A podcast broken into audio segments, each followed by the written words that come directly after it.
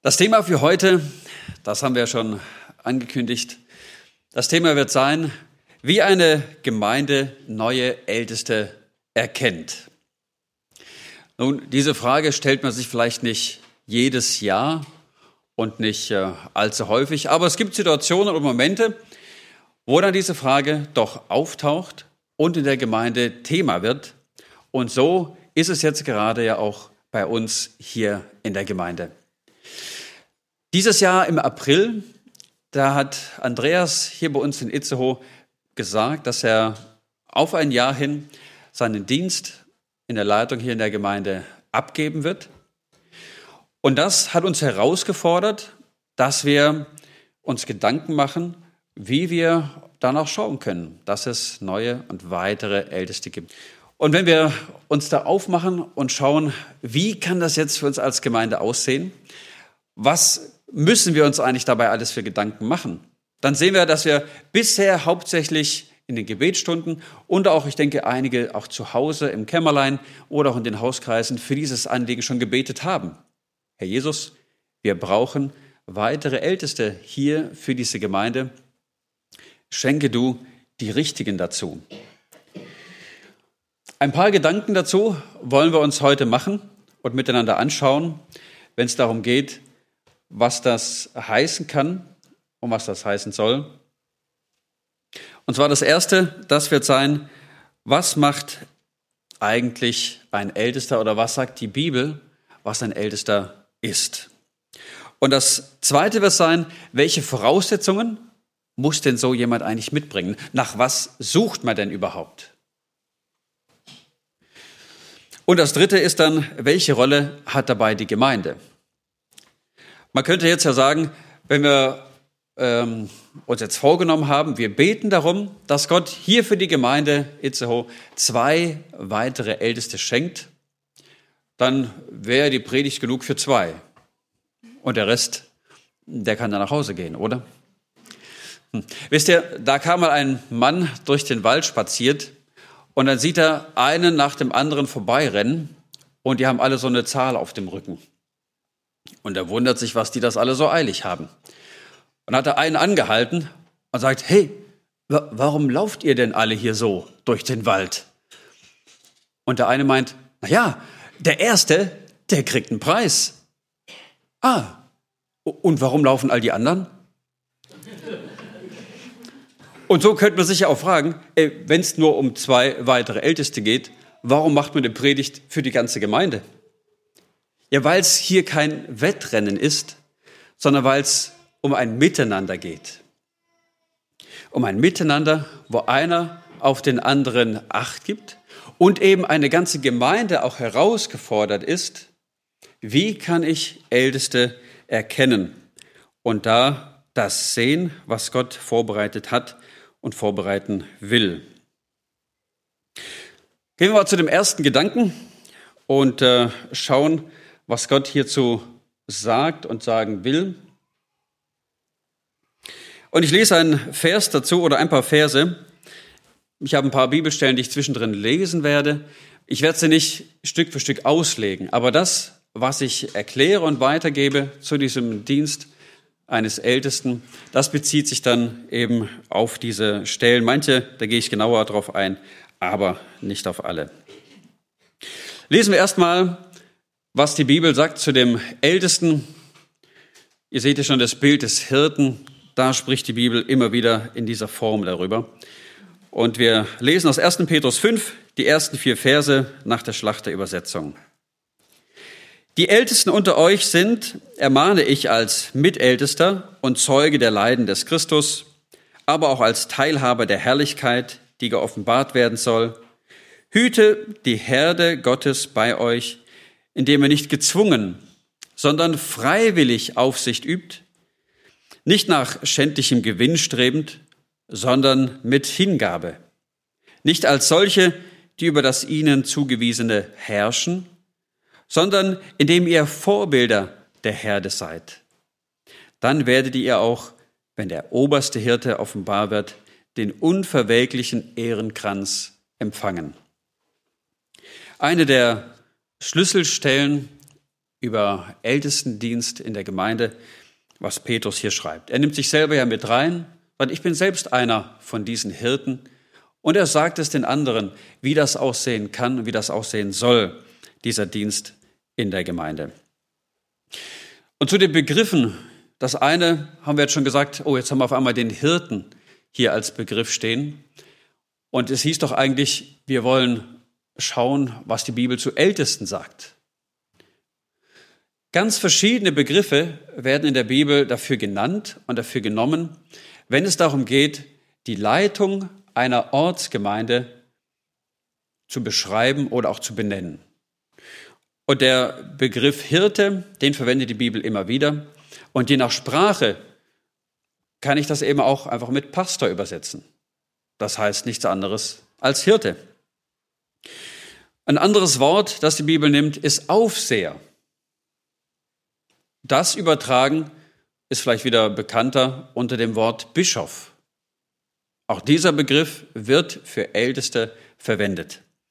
Nun, weil Worte eben unterschiedlich belegt sind mittlerweile in unserem Kulturkreis, sagen wir nicht, wir suchen als Gemeinde zwar neue Bischöfe, da wird sich jeder was Komisches drunter vorstellen wahrscheinlich, sondern der sagen wir, gängige Gebrauch für die Leitung der Ortsgemeinde, das ist eben Ältester aber in der Bibel wird er austauschbar mit anderen Begriffen verwendet. Und wenn wir das anschauen, wie sich die Bibel das denkt und vorstellt, ist auch ganz klar, dass so wie Petrus hier nicht einen Ältesten anspricht, sondern mehrere.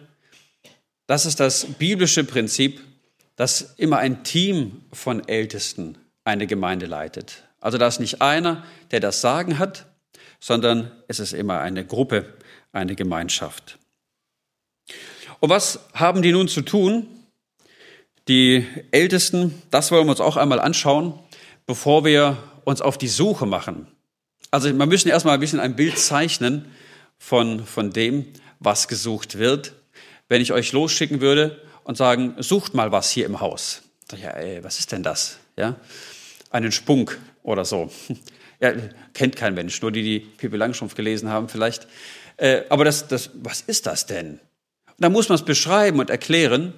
Wenn ich sage jetzt, macht mal los, sucht mal einen Ältesten, ja, dann heißt es nicht, sucht nach grauen Haaren, sondern da geht es um anderes, was dieses Wort füllt. Und das wollen wir uns anschauen, was die Bibel eigentlich dazu erklärt und sagt, was wir da suchen sollen.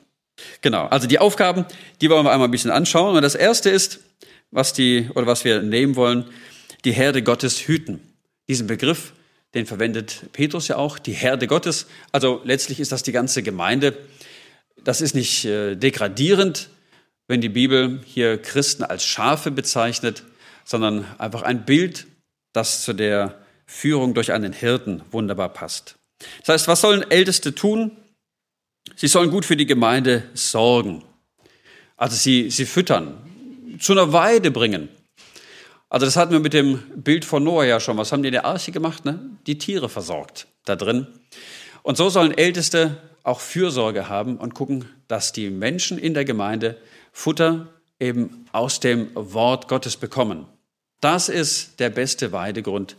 Da gibt es das frische Gras und auch lebendiges Wasser. Das heißt für einen Ältesten, dass er etwas vom Wort Gottes weitersagen können muss. Muss es erklären können, muss kein ausgewiesener Lehrer sein, aber die Bibel sagt lehrfähig. Das ist wichtig, dass ich etwas weitergeben kann. Außerdem die Herde zu hüten, da gehört auch dazu, sie zu beschützen vor Angriffen von außen oder auch von innen. Können Schwierigkeiten kommen, wo ein Ältester einen Blick dafür braucht, um da eingreifen zu können. Der Ältesten, sie wachen über die Seelen, hier Petrus hat es gesagt, und müssen Rechenschaft abgeben, auch vor dem Oberhirten. Nun, das ist natürlich ein Stück weit Verantwortung, wo ich sage, oh, da wird von einem Ältesten auch Rechenschaft mal verlangt werden für das, was er getan hat. Aber gleichzeitig ist es auch Entlastung. Denn die Ältesten einer Gemeinde, die sind nicht ganz oben, sondern Sie sind untergeordnet unter den obersten Hirten, unter unseren Herrn Jesus Christus. Sich selber an ihm festzumachen, auf ihn auszurichten, das ist das, was Älteste tun und auch tun wollen, tun dürfen und da auch einen Segen erleben. Hier dieser Vers 4, den wir vorhin gelesen haben, wo es so schön heißt, die Verheißung, dann werdet ihr auch, wenn der oberste Hirte offenbar wird, also wenn Jesus wiederkommt, den unverwelklichen Ehrenkranz empfangen. Älteste, so sagt es die Bibel, haben eine höhere Verantwortung, die sie tragen, aber sie kriegen hier auch einen besonderen Segen, den Jesus selber ihnen verspricht. Und wenn wir hier diesen Oberhirten oder den obersten Hirten sehen, dann ist das ein wichtiger Punkt, den ich auch heute für euch weitergeben will. Dieses Bild von Jesus als dem Hirten. Denn es geht ja nicht darum, dass wir eine Gemeinde auf Älteste ausrichten und sagen, oh, das ist jetzt das Entscheidende. Das ist was Wichtiges und Wertvolles. Das Entscheidende ist aber, dass wir uns alle auf unseren obersten Hirten Jesus Christus ausrichten. Und er sagt, ich bin der gute Hirte, der sein Leben lässt für die Schafe. Und das fordert uns heraus und stellt uns auch die Frage, ist Jesus dein Hirte? Folgst du ihm nach? Willst du ihm gehorchen und ihm vertrauen? Und erlebst du es, wie er dich dann zurechtbringt? Und wie schön es ist, wenn er dich, vielleicht auch wenn es mal neben rausging, auf den Arm nimmt und wieder auf den richtigen Weg bringt? Wie er dich nachts, wenn stürmisch wird, im Pferch einsperrt und sagt, du, hier ist jetzt dein Platz, draußen wäre es zu gefährlich. Das ist doch keine Einschränkung, was der gute Hirte tut, sondern er versorgt uns gut. Er meint es wirklich gut mit uns und er hat es bewiesen, indem er sein Leben gibt. Dieser Blick auf den Oberhirten, das ist das Wertvolle, das Wertvollste, was wir als Gemeinde haben und worauf wir uns auch ausrichten wollen. Das darf immer wieder unseren Blick schärfen. Auch wenn wir über Hirten sein reden für die Gemeinde, wir dürfen immer weiter schauen auf Jesus, unseren Hirten. Eine andere Aufgabe, Älteste sollen den Überblick behalten. Auch das ist wichtig, dass sie die Schafe kennen. Wer ist denn da eigentlich in der Gemeinde?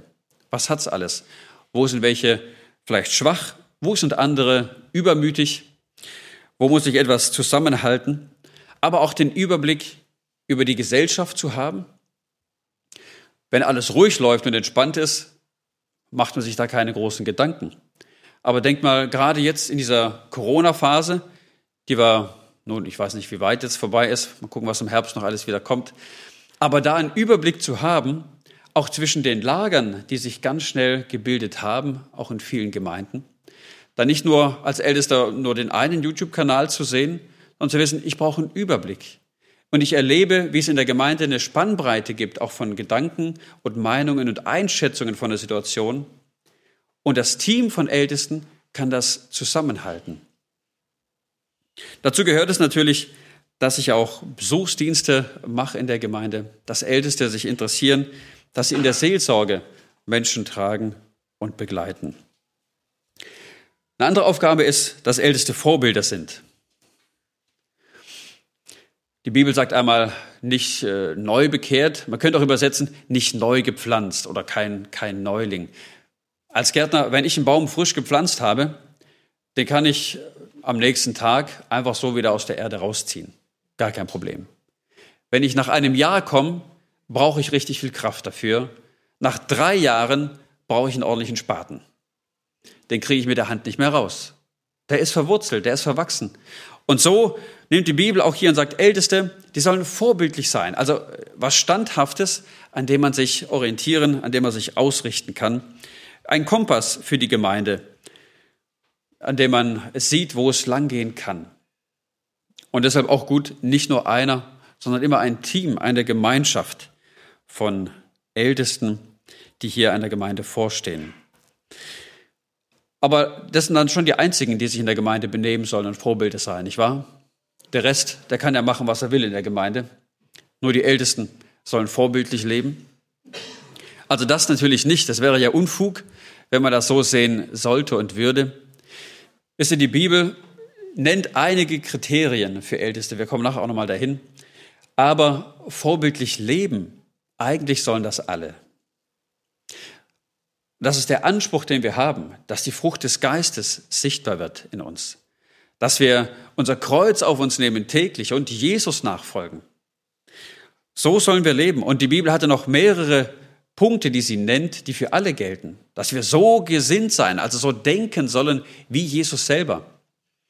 Also Dinge, die noch weiter reichen als nur die Maßstäbe, die für Älteste gelten. Aber für sie explizit wird es eben gesagt, vorbildlich, so sollen sie sein, beispielhaft. Dann etwas, was auch zu ihrem Dienst gehört, dass sie die Schwachen annehmen, großzügig sind, also auch von ihrem eigenen hergeben können, um Schwache mitzutragen, Fürsorge zu leisten und für sie da zu sein. Schwache tragen, dazu gehört auch Gebetsdienst, dass man das wahrnimmt, für Kranke oder für schwache Leute auch da einzustehen. Man könnte noch mehr sagen, was alles zu einem Dienst von Ältesten gehört, aber wir wollen auch noch dazu kommen, was die Rolle der Gemeinde ist. Das nächste ist Voraussetzungen für Älteste. Also jetzt wird gemessen, jetzt kommt der Maßstab daher, wie groß muss jetzt ein Ältester sein? Wie und was suche ich da eigentlich? Suche ich besonders begabte Männer? Suche ich äh, besonders alte? Oder nach was sucht man jetzt eigentlich ganz genau?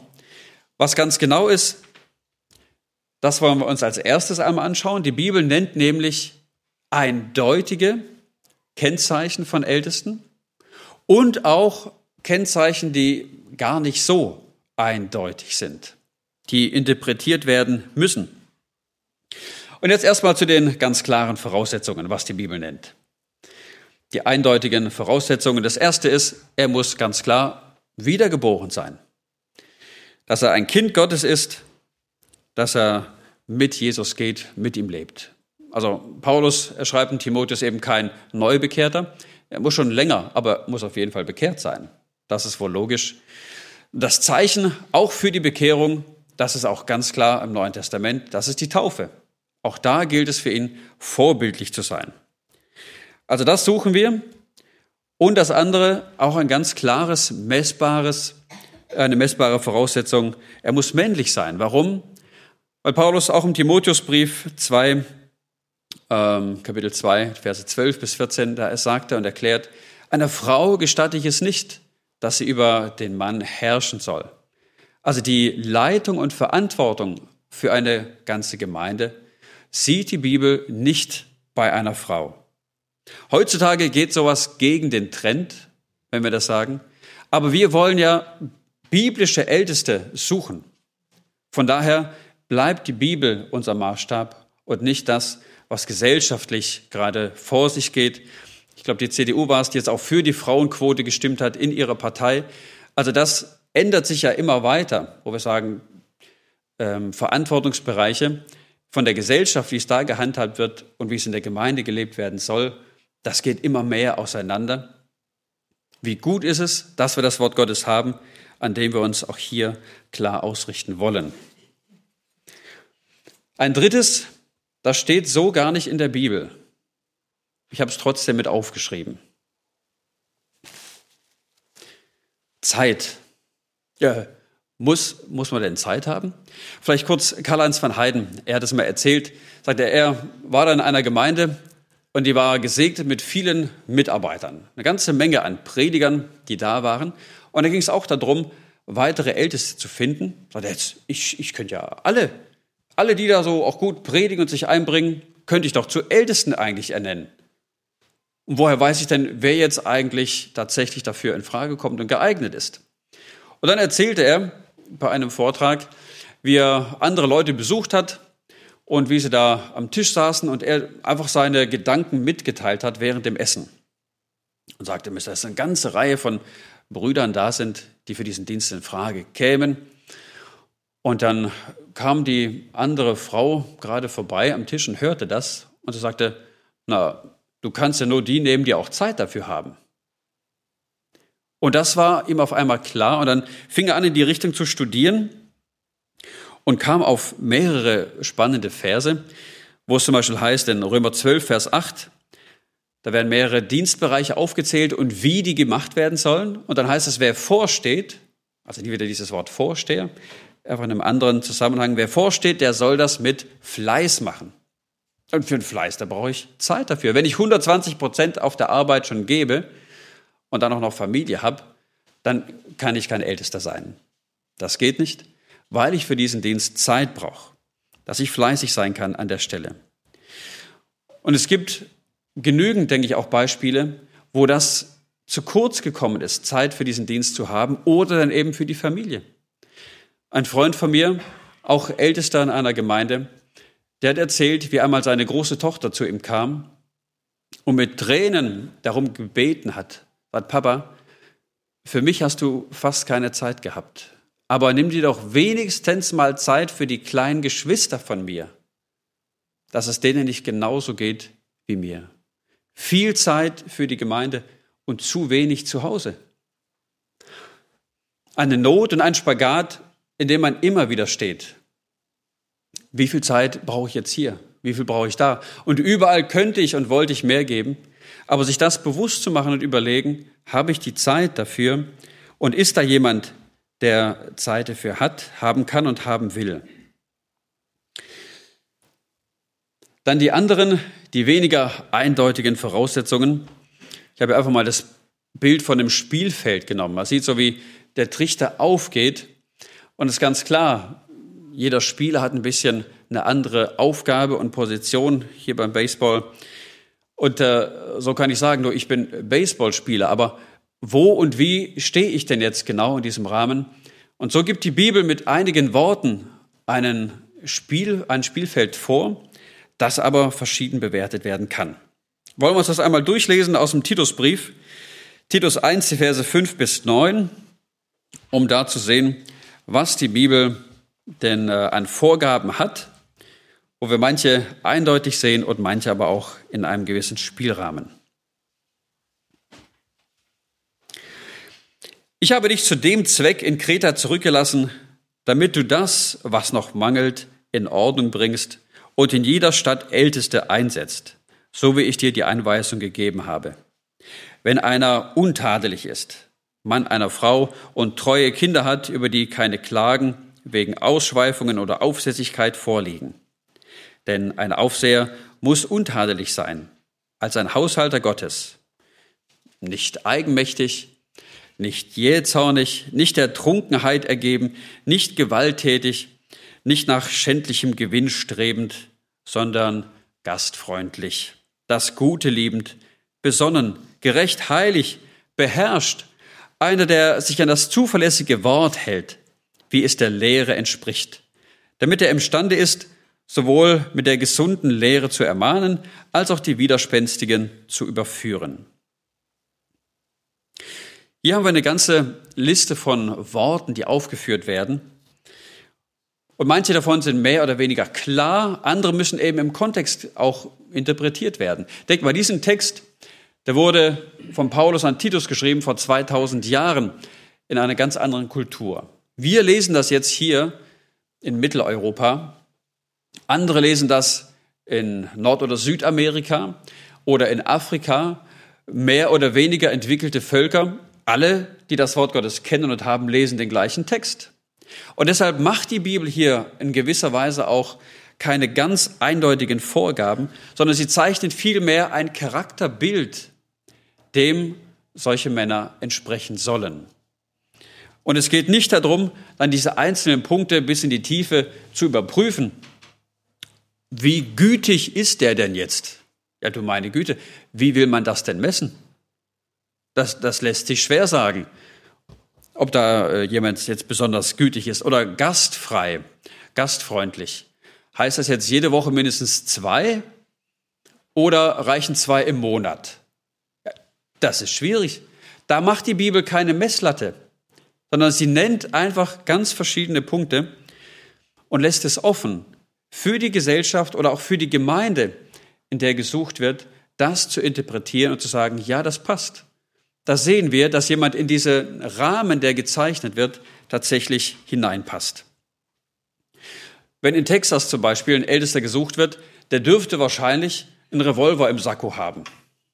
Wäre da völlig okay. Hier, wenn einer so rumläuft, wäre das doch etwas unbesonnen. Also je nach Kulturkreis muss ich einfach gucken, was ist da eigentlich Maßstab und wie kann und soll das aussehen. Gehen wir weiter zu der Rolle der Gemeinde, wenn wir uns dann die konkreten Sachen nochmal im Einzelnen anschauen und gucken, was wird hier eigentlich gesucht und wie kann jetzt eine Gemeinde das erkennen? Welche ähm, oder nach welchen Kriterien soll sie schauen? Wir haben schon gesehen, es gibt einen gewissen Spielraum, deswegen habe ich extra mal hier also Lupe und Fernglas. Auch da, der eine guckt vielleicht eher ins Detail, der andere sucht das große Ganze. Was ist eigentlich das Erste, das allererste, was passiert, wenn es für eine Gemeinde weitere Älteste oder bei einer Neugründung auch die ersten Älteste geben soll? Es ist Gott selber, der aktiv wird und der es Männern ins Herz gibt, Verantwortung für eine Gemeinde zu übernehmen. Dass Männer da sind, die das gerne machen, die eine Liebe haben, denen das auffällt, wenn Leute fehlen, die es sehen, wenn es Leuten schlecht geht, die Freude daran haben, das Wort zu studieren und kennenzulernen und sagen, wenn ich was weitergeben will, die Herde ernähren möchte, dann muss ich doch selber auch erstmal gegessen haben davon. Das ist der Erste, der aktiv wird, das ist Gott selber, der in das Herz greift und Herzen bewegt. Und dann geht es darum, dass wir als Gemeinde eben die Augen aufmachen und schauen, wer kann das sein bei uns? Wo hat Gott etwas ins Herz gegeben? Wo finden wir Menschen, die Hirten sein können? Männer hier als Hirten für die Gemeinde. Und wisst ihr, da geht es nicht darum, dass durch eine Wahl nachher Männer zu Hirten gemacht werden, sondern wenn man sucht, dann geht es nur, dass man etwas, was vorhanden ist, entdeckt und erkennt und entsprechend bestätigt. Und so wollen wir das auch machen. Wenn wir hier als Gemeinde nach weiteren Ältesten suchen, dann geht es darum zu erkennen, wo Gott schon etwas ins Herz gegeben hat und wo wir Älteste erkennen können. Und wie kann das aussehen, wenn wir jetzt, ähm, wenn wir sie erkennen wollen? Dann schauen wir jetzt noch einmal die Kriterien ein bisschen im Detail an. Ich werde nur schnell durchgehen. Wenn ihr wollt, ihr könnt auch nochmal 1. Timotheus 3 lesen, also die zwei Texte, die wir jetzt hatten. 1. Timotheus 3 für euch zu Hause. Da ist auch nochmal eine ganz ähnliche Liste. Die ist fast gleich mit der aus Titus, aber doch ein paar andere Dinge, die genannt werden. Wenn es jetzt darum geht, Älteste zu erkennen, dann gibt es erstmal einen ganz breiten moralischen Katalog, der da aufgezählt wird. Und da sind Sachen dabei, dass er untadelig sein soll. Also nüchtern. Ne, also nicht in Extremen denken. Ein Ältester darf nicht in Extremen denken. Nur das eine oder nur das andere. Das zerreißt eine Gemeinde nachher. Er muss nüchtern sein. Ehrbar, also ein ordentlicher. Gastfrei. Gütig. Kein harter Mann. Ein harter Mann wird eine Gemeinde zugrunde richten. Er soll heilig gerecht sein. Das Gute soll er lieben. Kein Schläger also nicht Gewalt anwenden. Damals hatten ja auch die Leute Sklaven, noch ganz normal. Auch die Christen hatten welche. Das war da noch, also kulturell äh, gängig. Und da war es zum Beispiel kein Schläger, er sollte seine Sklaven nicht schlagen. Das war zum Beispiel ein Ding. Kein Trinker, kein Zänker, also kontrolliert auch mit Essen oder Trinken umgehen. Einer, der Wochenends immer wieder über den Durst trinkt, das ist völlig untauglich. Also hier eine ganze Reihe an moralischen Maßstäben, die die Bibel nennt, aber sie nennt auch Maßstäbe für die Familie. Zum Beispiel Mann einer Frau, also dass er in sexueller Reinheit lebt, da nicht irgendwie ausschweifend unterwegs ist. Es geht auch, dass äh, auch ledige Männer Älteste sein können. Also so wie es hier gemeint ist, heißt es nicht, er muss eine Frau haben, also nur Verheiratete könnten das werden. Aber dass es eben nur eine ist, das ist wichtig. Und nicht eine nach der anderen. Er soll seinem eigenen Haus gut vorstehen. Kinder, die soll er in Unterordnung halten. Also hier ist das griechische Wort pistis, wird hier auch verwendet. Das kann mit gläubig übersetzt werden oder aber auch mit treu. Und nun kann keiner gläubige Kinder machen. Auch Älteste können das nicht. Aber wir können Kinder zur Treue erziehen. Und das wird gesagt, also so soll es sein bei Männern, die für den Ältestendienst in Frage kommen, dass es da ordentlich zugeht. Aber das gibt auch wieder einen Spielraum. Ne? Das heißt ja nicht, dass die Kinder wie die Orgelpfeifen hier eintanzen und äh, still und steif sitzen, sondern andere Worte wurden verwendet, dass sie eben nicht ausschweifend leben oder so. Und auch da sehen wir wieder einen ganzen Unterschied. Hat es nur einen Ältesten, der hat schon Kinder, vielleicht hat er noch keine oder die sind alle schon groß. Also da hat es auch einen weiteren Rahmen. Dann ein dritter Bereich, die Ältesten in der Gemeinde. Auch da wird einiges aufgezählt, wie sie sein sollen. Nicht eigenmächtig kommt hier zum Beispiel. Also, dass er nicht einfach Entscheidungen trifft und macht, was er will. Sie sollen nicht streitsüchtig sein. Meine Meinung ist wichtiger als deine. Das geht nicht für einen Ältesten. Sondern Ältester hat auch, wie jeder andere, zwei Ohren bekommen. Das heißt, es geht nicht ums Streiten, sondern ums Zuhören, Fragen. Wo liegt denn was? Es soll nicht herrschen, nicht herrschsüchtig sein, also kein Diktator, einer, der einfach macht, was er denkt und was er will. Auch deshalb nimmt die Bibel und sagt, es braucht ein Team, mehrere Älteste, die sich abstimmen müssen und wo sich auch mal hier und da einer dem anderen unterordnet. Das kenne ich auch noch aus meiner Zeit in Reutlingen früher, wo wir auch zu dritt waren. Und da gab es immer wieder auch Themen, wo zwei sich ganz einig waren und der dritte hat gemeint, ja du, ich würde es für mich anders sehen, aber ich kann mich euch unterordnen und voll dahinter stehen. Und bei einem anderen Thema, bei der anderen Frage war es ein anderer, der vielleicht anders gedacht hätte. Aber so ist man ein Team und immer wieder fügt sich auch da einer dem anderen unter und man kann gemeinsam weitergehen. Wie wollen wir dieses Erkennen, also diesen ersten Schritt für die Gemeinde, dieses Erkennen fördern? Ende September haben wir Gemeindeversammlung hier und da wollen wir zusammen aufschreiben, wen jeder als Älteste sehen kann. Jeder, der Gemeindeglied ist hier, der sich zur Gemeinde zählt, kann einfach Namen notieren, um das zu fördern. Sagt, mach dir Gedanken. Älteste erkennen als Gemeinde, das ist nichts Passives, wo ich mich zurücklehne und sage, ach, die anderen, die werden das schon irgendwie machen. Sondern da ist die ganze Gemeinde gefragt, sich einzubringen und eben die Augen aufzumachen und die Hände zu falten und sagen, Herr Jesus, lenke du das und zeig du, wem du schon ins Herz gegriffen hast. Das zweite ist, die Gemeinde soll ihre Ältesten anerkennen. Da es einen Bibelvers, wo das gut vorkommt oder wo dieses Wort so vorkommt. 1. Thessalonicher 5, Vers 12. Wir bitten euch aber, ihr Brüder, dass ihr diejenigen anerkennt, die an euch arbeiten und euch im Herrn vorstehen und euch äh, zurechtweisen. Na, das ist ja total unbequem. Äh, sowas steht da tatsächlich auch noch in der Bibel, die euch zurechtweisen. Also das ist nur wirklich nicht die schönste Seite von einem Ältestendienst, aber auch das gehört dazu, dass hier oder da zurechtgewiesen werden muss. Also vielleicht der Ton, das war nicht korrekt. Oder das kann man so nicht sagen. Schau doch mal ins Wort Gottes selber rein. Das sagt es vielleicht anders. Ähm, also das brauchst du eben auch.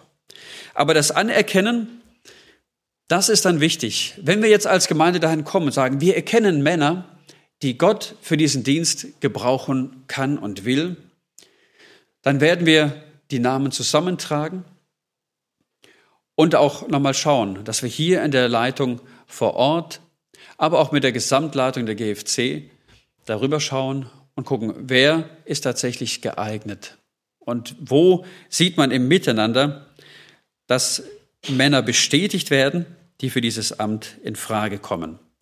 Und wenn die dann genannt werden in der Gemeinde, und da kann es dann auch eine Bestätigungswahl dafür geben, dass die dann anerkannt sind, was man sagt, ja, Deswegen hier der Handschlag soll das ausdrücken, wo wir sagen, oder wo jeder in der Gemeinde auch herausgefordert ist, zu sagen, ich will das anerkennen, was Gott dieser Gemeinde gegeben hat.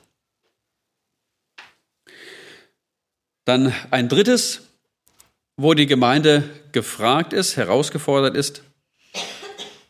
Hebräer 13, Vers 17. Die Gemeinde soll ihren Ältesten gehorchen. Vielleicht wird es jetzt noch steiler, denkt der eine oder andere. Ne? Was ist denn das jetzt? Steht das tatsächlich in der Bibel? Ich lese mal vor. Gehorcht euren Führern, also hier wieder ein anderes Wort, das aber auch austauschbar verwendet ist, und fügt euch ihnen, denn sie wachen über eure Seelen als solche, die einmal Rechenschaft ablegen werden, damit sie das mit Freuden tun und nicht mit Seufzen.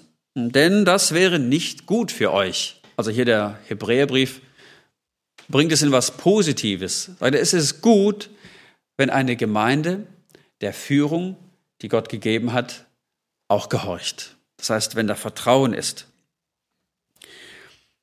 Dieser Text richtet sich aber nicht an die Ältesten, sondern an die Gemeinde. Das ist, steht Ältesten nicht zu, aber ihr sollt uns gehorchen. Also so kann man das nicht predigen. Sondern es geht an die Gemeinde, das zu verstehen und zu verinnerlichen, wie gut es ist und dass es Segen bringt, aus freien Stücken der Leitung, die Gott geschenkt hat, sich unterzuordnen. Autorität ist etwas, was Gott will und möchte. Und wo Gott sagt, es ist gut, dass es Autorität gibt. Das ist in der Familie so, das ist im Staat so und Gott gibt es eben auch in der Gemeinde. Nicht eben als Diktator, nicht herrschsüchtig, sondern sie soll in Liebe und mit Hingabe geschehen. Und hier ist Gehorsam auch eine Schutzfunktion, weil Gott sagt, die Verantwortung werde ich bei den Ältesten holen.